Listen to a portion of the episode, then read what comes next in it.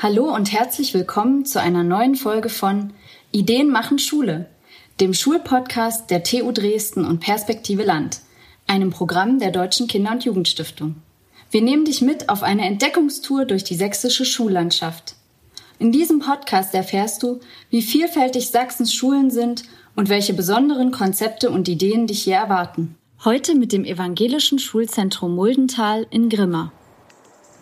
Moin, ich bin heute auf dem Weg nach Großbardau, einem Vorort von Grimma. Dort treffe ich Friedhelm Mersch. Er ist am Evangelischen Schulzentrum Muldental zuständig für die pädagogische Koordination und Kommunikation. Von Dresden aus erreicht man die Schule in knapp zwei Stunden.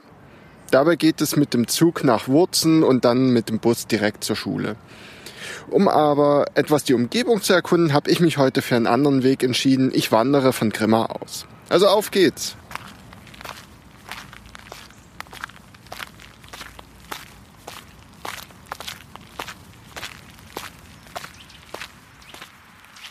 Nach Feldern, Wäldern und einer Solaranlage erreiche ich nun die Schule. Diese besteht aus mehreren Gebäuden. Sie umfasst ja auch Grundschule, Oberschule und Gymnasium. Die Gebäude sind umsäumt von Bäumen, Sträuchern, Sportanlagen, ah, und ein grünes Klassenzimmer gibt es auch. Und dort begrüßt mich auch schon Herr Mersch. Guten Morgen, Herr Mersch. Schön, dass das mit dem Podcast geklappt hat. Vielleicht zu Beginn äh, stellen Sie sich kurz vor. Ja, ich bin äh, schon ein älteres Semester, also schon kurz vor dem Ende meiner Laufbahn sozusagen als Lehrer. Ich habe aber auch einen sehr unglücklichen Weg genommen und es hat sehr lange gebraucht, bis ich überhaupt in die Schule gekommen bin, weil ich habe nach meinem Referendardienst, der schon 1982 beendet war, äh, sehr lange, über 20 Jahre als Informatiker selbstständig gearbeitet und bin erst in den letzten, vor, vor zehn Jahren etwa hier nach Sachsen gekommen und habe dann eigentlich nochmal äh, gedacht, jetzt willst du doch nochmal in die, in, die, in die Schule und nochmal diesen Beruf ergreifen, den du eigentlich die ganze Zeit angesteuert hast äh, und ähm, habe dann äh, hier eine Stelle angenommen. Und dann, glaube 2011 bin ich, habe ich hier an dieser Schule angefangen. Stelle angenommen ist ja etwas Understatement. Sie haben ja schon gesagt, Sie haben in der Schulleitung mitgearbeitet. Aktuell sind Sie für die pädagogische Koordination und Kommunikation zuständig. Das heißt, Sie haben schon auch mit, mit Ihren Ideen maßgeblich hier am Konzept mitgearbeitet. Ja, das stimmt. Deswegen bin ich auch wahrscheinlich hier eingestellt worden, weil die weil ich halt auch schon äh, mich mehrere Jahre mit, mit Dingen wie Coaching oder auch gewaltfreie Kommunikation beschäftigt habe. Und das war halt für die damalige Schulleitung hier, war noch eine Zentrumsleitung, war das ein interessanter Ausblick. Wobei ich muss sagen, äh, ich war natürlich nicht, nicht von Anfang an in der Schulleitung. Also eine, eine steile Karriere, habe ich hier gemacht sozusagen. Also ich war mehrere Jahre hier ganz normal Lehrer für Deutsch und Informatik und habe dann bin dann irgendwann, äh, als hier die Schulleiterstelle vakant wurde und auch ganz lange nicht so richtig äh, äh, Nachfolger gefunden wurden, sind wir dann mit einem Dreierteam angetreten, um das hier zu managen sozusagen. Man merkt Ihnen an, dass Sie hier sehr gerne sind.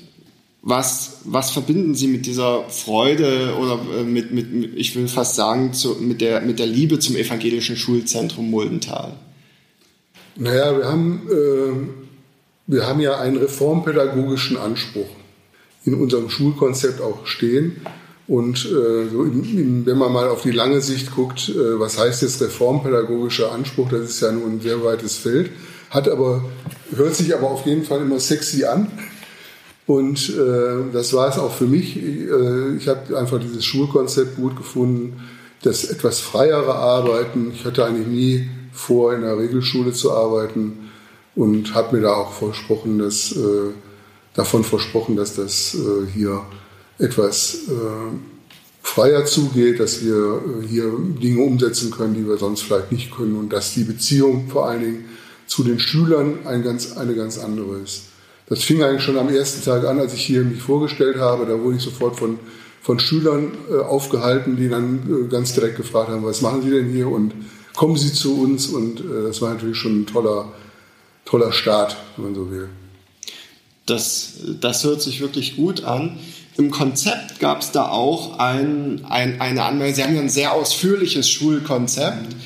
Und ein, ein Punkt, der mir da auch aufgefallen ist, war, äh, war die Formulierung, die Gleichwürdigkeit der Beziehungen an unserer Schule spielen für den Lernerfolg der Schülerinnen und Schüler eine entscheidende Rolle. Das war so was, was, was für mich sehr bemerkenswert war.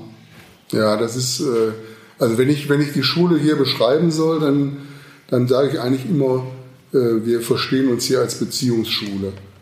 Also wir, wir wissen einfach, dass Lernen äh, erst funktioniert, wenn die Beziehungen funktionieren. Und wir wissen, dass die Erwachsenen, so sie denn erwachsen sind, für die Beziehungen verantwortlich sind. Und nicht die Lernenden oder die Schüler. Das ist einfach ein ganz wichtiger Punkt. Und äh, deshalb ist es auch wichtig, was ich jetzt gerade so ein bisschen lapidar gesagt habe, wenn sie denn erwachsen sind, dass man eben auch immer wieder auf sich selber schaut und guckt, äh, wo sind meine eigenen Schatten und äh, wie, kann ich, äh, wie kann ich hier die Verantwortung nehmen, die ich als Erwachsener gegenüber den Schülern habe. Es hört sich einfach an, ist aber eine ganz schön schwierige Aufgabe und eigentlich ein Tag ist jedes Mal wieder jeden Tag neu. Und ich gehe also hier in die Schule rein, jedes Mal mit dem Gedanken, äh, jeder Schüler kriegt von mir jeden Tag eine neue Chance und ich kriege sie auch ja. von den Schülern jeden ja. Tag. Ne, die und das ist, glaube ich, ein gutes Gefühl. Also ein Schüler ist nicht von, von nur weil er sich ein bisschen vielleicht daneben benimmt oder, oder nicht so verhält, wie man das vielleicht landläufig meint oder vielleicht auch sprachlich manchmal entgleist. Es sind immer noch Kinder und, und, und Jugendliche, die, die das auch mal dürfen. Ja. Und äh, ich bin ja nicht gemeint. Ne? Das ist ein ja. wichtiger Punkt. Ich bin ja. ja nicht gemeint. Und das aber zu können, mhm. zu wissen, ich bin nicht gemeint das, äh, das ist das, was Erwachsenensein auch ausmacht. Ein zweiter Punkt, den wir schon kurz angesprochen haben, ist das Lernen, was im Vordergrund, was, was dann aus der Beziehung heraus folgt, äh, wo Sie in der Unterrichtsgestaltung, in der, Unter, in der Gestaltung von Lerngruppen wirklich vielfältige Nuancen in Ihrem Konzept haben. Können Sie vielleicht so zwei, drei Einblicke geben, also es ist grundsätzlich so, dass wir von zwei Grundgedanken ausgehen. Das ist nämlich das selbstständige Lernen. Wir wollen möglichst, dass die Schüler selbstständig lernen, das heißt auch ihre Ziele selber stecken und äh, dass sie möglichst auch freiwillig lernen und äh, also selbst organisiert im, im Allgemeinen. Und da versuchen wir eben, das fängt bei uns in der Grundschule sehr, äh, sehr stark an. Mhm. Wir haben, wir haben in der Grundschule ja ähm, sowohl äh, jahrgangsübergreifenden Unterricht von 1 bis 4 in, in Stammgruppen bis zu, glaube 25 Schüler maximal, die dann von äh, zwei Lehrer und Pädagogen äh, betreut werden. Ähm, quer dazu, wenn man so will, liegt, das, liegt unser inklusives Konzept. Ja. Das heißt, wir haben ein voll inklusives Konzept in allen Schularten. Wir haben ja die Schularten äh, Grundschule, weiterführende Schule mit eigentlich Hauptschule, Realschule und Gymnasium, wobei Hauptschule und Realschule zusammen unterrichtet werden. Und eigentlich eine Zeit lang Gymnasiasten auch. Mhm. Das wurde uns aber dann wieder okay. mit, im Rahmen der Anerkennung wieder untersagt. Und da sind wir jetzt gerade äh, auch dabei, das wieder ein bisschen in Richtung Gemeinschaftsschule weiterzuentwickeln. Mhm. Das soll ja möglich werden. Ja. Ne? Ja, das Lernen, wir haben also verschiedene Formate, mit denen wir versuchen, dieses selbstständige und selbstorganisierte, also nach eigenen Zielsetzungen bestimmte Lernen äh, zu, zu äh, unterstützen. Also mehr als Lernbegleitung und weniger äh, von vorne. Und das äh, machen wir also einmal über ein Lernbüro, das findet bei uns in der fünften bis im Moment, glaube ich, siebte Klasse statt und ist im Aufbau bis, soll bis acht mhm. weiterlaufen weil danach dann äh, die Abschlussklassen, neunte Klasse, Hauptschulabschluss, zehnte Klasse, Realschulabschluss und so weiter kommen. Und äh, Lernbüro heißt bei uns, dass äh, mehrere Fächer äh, ihre Stunden da reingeben und dass die Schüler in, im Rahmen einer Art Wochenplanung äh, selbst entscheiden können, an welchen Stellen sie was machen und was nicht. Natürlich wird es dann begleitet und wenn dann ein Schüler nur Deutsch hat und kein Mathe, dann wird natürlich auch mal ein Gespräch gesucht ja. und, und da unterstützt, wo es dann geht. Also Lernbegleitung äh, stärker. Und das sind im Moment, glaube ich, die Fächer Deutsch, äh, Mathematik äh, und Geografie, glaube ich auch. Mhm. Also ist jetzt nicht so. Das, das, das, das, ist jetzt dann eigentlich der Punkt, wo, wo Lernen und ähm, Beziehung verschmelzen, nicht? Dass, dass wirklich der, der individuelle Schüler oder Schülerin im Vordergrund steht und die Lehrkraft weniger ähm, vor, ich sage jetzt mal, äh, Vorträge hält, sondern als Mentor oder Mentorin äh, an, der, an der Seite agiert und, und eine Art. Äh, naja, das ist, ja, das ist ja das, was man so in der Pädagogik jetzt so co-konstruktiv nennt ja. oder auch co-kreativ. Das heißt also, äh, es ist schon für uns auch von Bedeutung, dass äh, Erwachsene oder auch äh, erfahrene Schüler sich gegenseitig unter, äh, also unterstützend tätig sind und, und sozusagen das Lernen voranbringen. Diese, die nächste Stufe der Entwicklung geht halt nur über den Weg der Beziehung zu jemandem, der diese Stufe schon erreicht hat. Und äh, deshalb ist es wichtig, dass die Lehrer auch da immer wieder auf sich selber schauen und sehen, wie weit sie da selber sind und wie, wie äh, erfahren sie mit den Schülern umgehen können. Ne? Das ist eine ganz wichtige Aufgabe. Und das bedeutet natürlich auch, wir wollen natürlich auch nicht nur, dass die, dass die Lehrer mit den, also dass die Lehrer sozusagen Lernbegleiter werden, sondern wir wollen auch, dass die Schüler sich gegenseitig helfen. Mhm. Ne? Und dass die, das ist total fruchtbar, wenn die, wenn die sich erstmal selber, also die, die Maßgabe ist eigentlich, wenn du eine Aufgabe nicht verstanden hast, dann frag erstmal deinen Nachbarn. Und wenn der Nachbar das auch nicht kann, dann fragst du eine andere Gruppe von Schülern. Und wenn da immer noch nicht weiterkommst, dann fragst du den Lehrer in der Reihenfolge. Ich fand auch äh, von der Rhythmisierung der Lerneinheiten oder der Tage sehr spannend, dass immer wieder das, ich sage jetzt mal, das, das, das fachbezogene Lernen oder wie man es nennen will, unterbrochen wird durch Sport, durch Spiel, durch Bewegung. Ja, das, da, da könnte sicherlich noch mehr passieren. Das ist doch, das ist, das ist sehr schwierig, überhaupt einen, Plan herzustellen im wenn man so viele Schularten irgendwie unter einen Hut mhm. kriegen will und dann noch ein inklusives Konzept dazu hat, weil die ganzen, also auch die ganzen Schüler, die jetzt, oder einige Schüler, die halt in allen Klassen mitlaufen, die, in, äh, die auch Förderschwerpunkte mhm. haben, im Bereich Lernen oder im Bereich ja. Sozial-emotionale Entwicklung oder auch, wir haben ja bis geistige Entwicklung da äh, Schüler drin, das ist dann schon auch nochmal, im Grunde nochmal ein, eigener, noch ein eigener Lehrplan, den man dann immer parallel mitführt.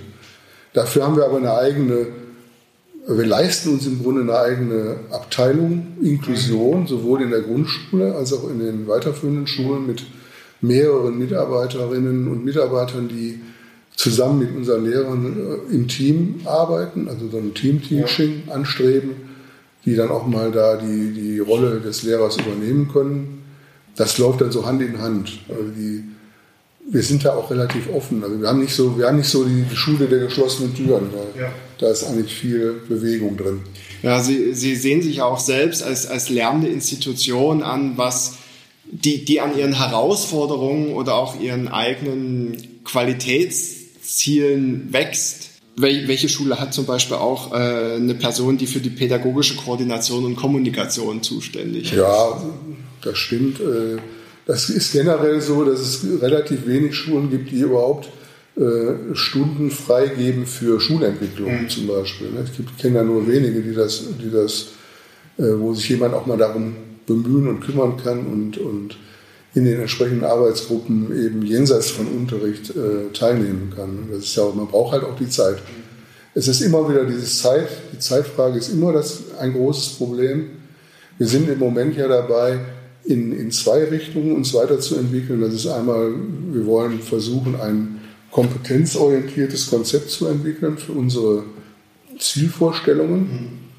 Mhm. Und das bedeutet nicht nur einfach jetzt den, den Lehrplan in Kompetenzen umzuwandeln, also Ziele sozusagen in Kompetenzen und dann, äh, dann haben wir eine Kompetenzorientierung, sondern es geht auch darum, eben weitergehende Kompetenzen. Mhm äh, soziales Lernen. Ich habe hier mal so ein paar aufgeschrieben. Also zum Beispiel sowas wie Offenheit oder ja. Multiperspektivität. Also dass ich in der, dass ich eine Kompetenz entwickle, in der Lage zu sein, verschiedene Perspektiven einzunehmen. Oder äh, ja, was ein schönes Wort wie Sinnfindung. Ne? Also wofür brenne ich eigentlich als, als, als Schüler? Was will ich mal, was will ich mal irgendwann machen? Und nicht irgendwas machen, das, weil ich gerade, also wie bei mir zum Beispiel, ich war in der Schule, äh, hatte dann mein Abitur und dann, ich kannte keine anderen Berufe und dann, dann habe ich erstmal studiert. Ja. Dann wurde ich Lehrer, weil ich Lehrer kenne. Ja, ja Gott, Gott sei Dank habe ich auch gerne, bin ich auch gerne Lehrer, aber, aber wenn ich den Weg verfolge, dann sehe ich, es gibt 20.000 Berufe und ich habe keinen einzigen gekannt. Mhm. Ähm, vielleicht ist das ein Punkt, ähm, Sie sind ja evangelisches Schulzentrum und das, das Motto der evangelischen Schulstiftung ist ja Hauptfach Mensch. Ist das so diese, diese Mission, aus der Sie das, die, diese, diese ähm, Interpretation der Kompetenzorientierung ableiten? Auch, ja. Das hat, hat einen großen Anteil sicherlich. Also wenn ich jetzt mal hier diese Werte, äh, ich habe hier noch zwei weitere, das ist nämlich der innere, den inneren Kompass finden, also eine Wertorientierung die wir, glaube ich, dringend brauchen und eine, die Fähigkeit zur Empathie mhm. sind alles Dinge, die natürlich in dieses Hauptfach Mensch reingehören. Wobei Hauptfach dieser, dieser Slogan erst viel später entstanden ist, als, die, als wir die Schule schon gemacht haben, sozusagen. Ja.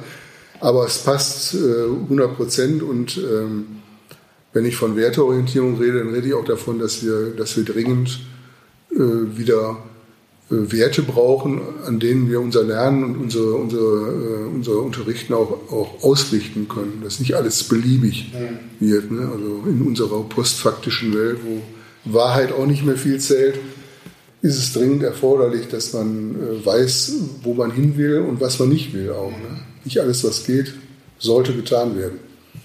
Das ist auch was, was äh, eine Mission, die auf meiner Agenda steht.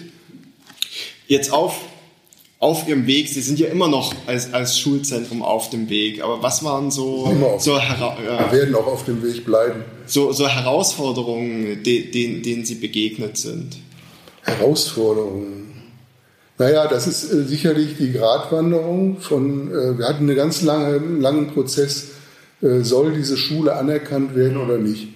Weil damit ja eine Menge an Einschränkungen, aber auch an Möglichkeiten verbunden ist. Ne? Die Möglichkeit ist, wir können in unserem eigenen Haus Prüfungen abnehmen, äh, zum Beispiel. Die Einschränkungen sind, wir, wir müssen Noten geben, wir müssen, äh, wir müssen Lehrpläne weitestgehend einhalten und äh, wir müssen Prüfungen unter ganz bestimmten Bedingungen abnehmen. Das ist, da war eine ganz lange Diskussion bei uns. Wir haben mehrere, mehrere Jahre im Grunde in, für, der, für bei der Anerkennung des Gymnasiums in einer Arbeitsgruppe äh, darüber diskutiert. Da war ein Vorstand, also unser vereinsgeführtes, äh, wir haben ja einen Verein, der, der, der, unsere, der unser Träger ist. So. Und ähm, da haben wir ganz lange gerungen. Wir hatten fünf verschiedene Modelle von, von äh, Schüler machen alles alleine bis, ich sage jetzt mal ein bisschen, bisschen platt, äh, bis äh, traditionell äh, Schule machen, mhm. gerade in der Oberstufe. Und das war dann so, äh, es wurde dann letztendlich in der Mitgliederversammlung beschlossen, dass wir diese Anerkennung wollen. Äh, in, der, in der Oberschule hatten wir sie zu dem Zeitpunkt schon und das war dann, die erste Einschränkung war ja, wie ich eben schon angedeutet habe, wir haben ja früher noch, als, ich, als ich hier anfing, noch ähm, Gymnasiasten mit Oberschülern zusammen unterrichtet und das hat auch wunderbar funktioniert. Wir hatten dann auch so, eine, so Formate, wo wir dann die, Ober-, die, die Gymnasiasten in bestimmten Bereichen mal so zur Seite genommen haben, in einen anderen Raum dann so Vertiefungen gemacht haben. Das ging alles gut. Und dann wurde das einfach untersagt, weil es dann einfach anerkannte Oberschule war, das eine Sache, die nicht mehr durfte. Und ähm, bis hin zu, also wir mussten dann getrennte Räume, getrennte Pädagogen, es musste alles nachgewiesen werden. Das sind natürlich Dinge, die wir, die wir vielleicht so langsam wieder in, in diese Richtung wollen wir wieder gehen.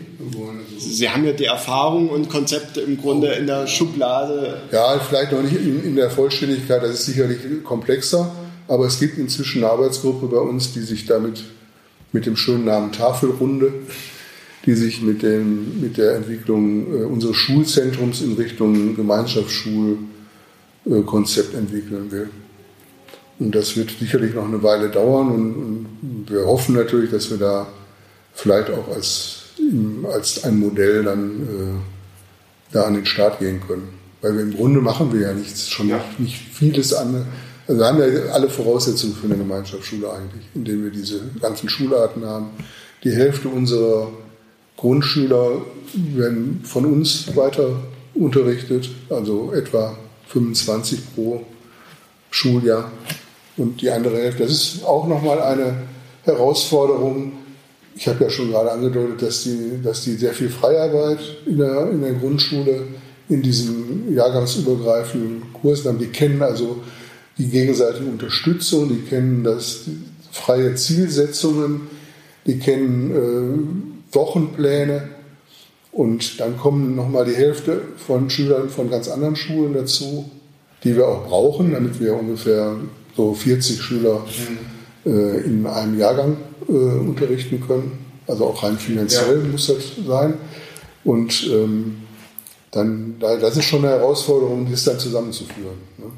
Ähm, Sie haben ja ähm, weil wir, wir, haben die ganzen Kennzahlen ver, ver, vergessen. So wie ich das gelesen habe, ist das ein, ein, ein Jahrgang jeweils Oberschule, ein Jahrgang Gymnasium und Lerngruppen maximal 20 Schüler. Ja, 20 bzw. 21 im Gymnasium. Mhm. Also ich kann das ja mal hier, ich habe es mir ja aufgeschrieben, wir haben im Moment 364 Schüler insgesamt der, im Schulzentrum.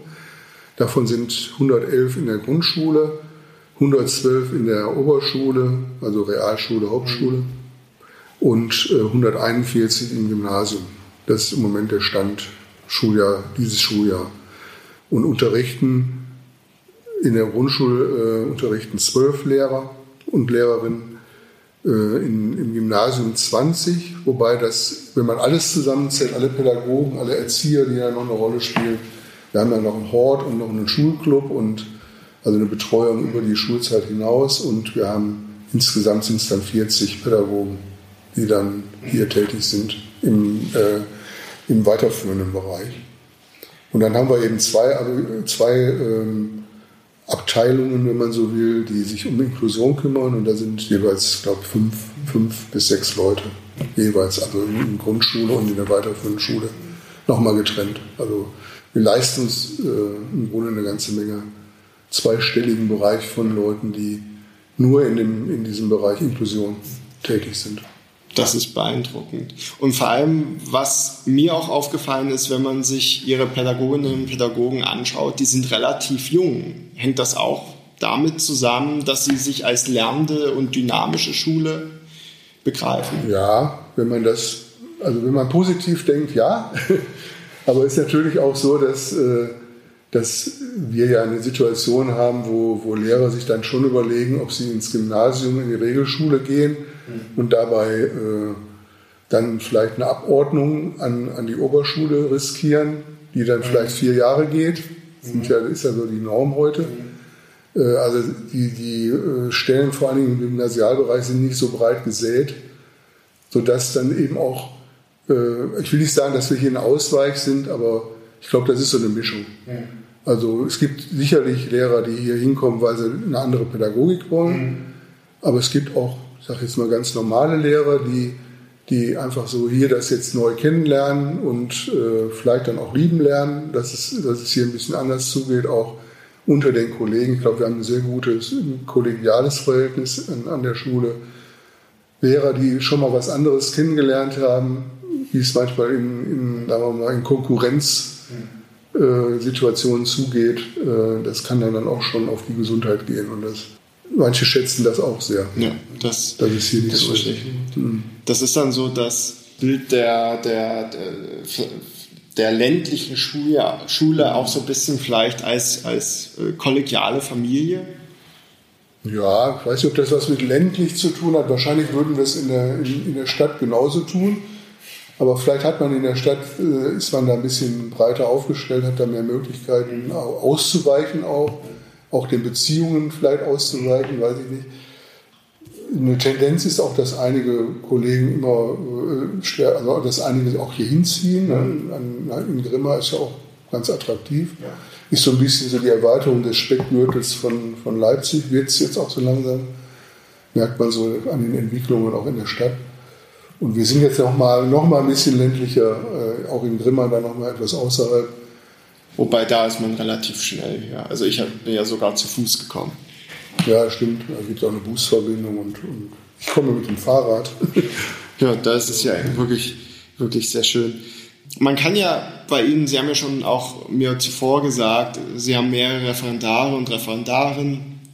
Sie haben auch Praktikanten und Praktikantinnen. Man kann ja schon relativ früh bei Ihnen reinschnuppern und Erfahrungen sammeln. Vielleicht so zum Abschluss, was würden Sie insgesamt äh, Lehramtsstudierenden mit auf den Weg geben wollen? Boah.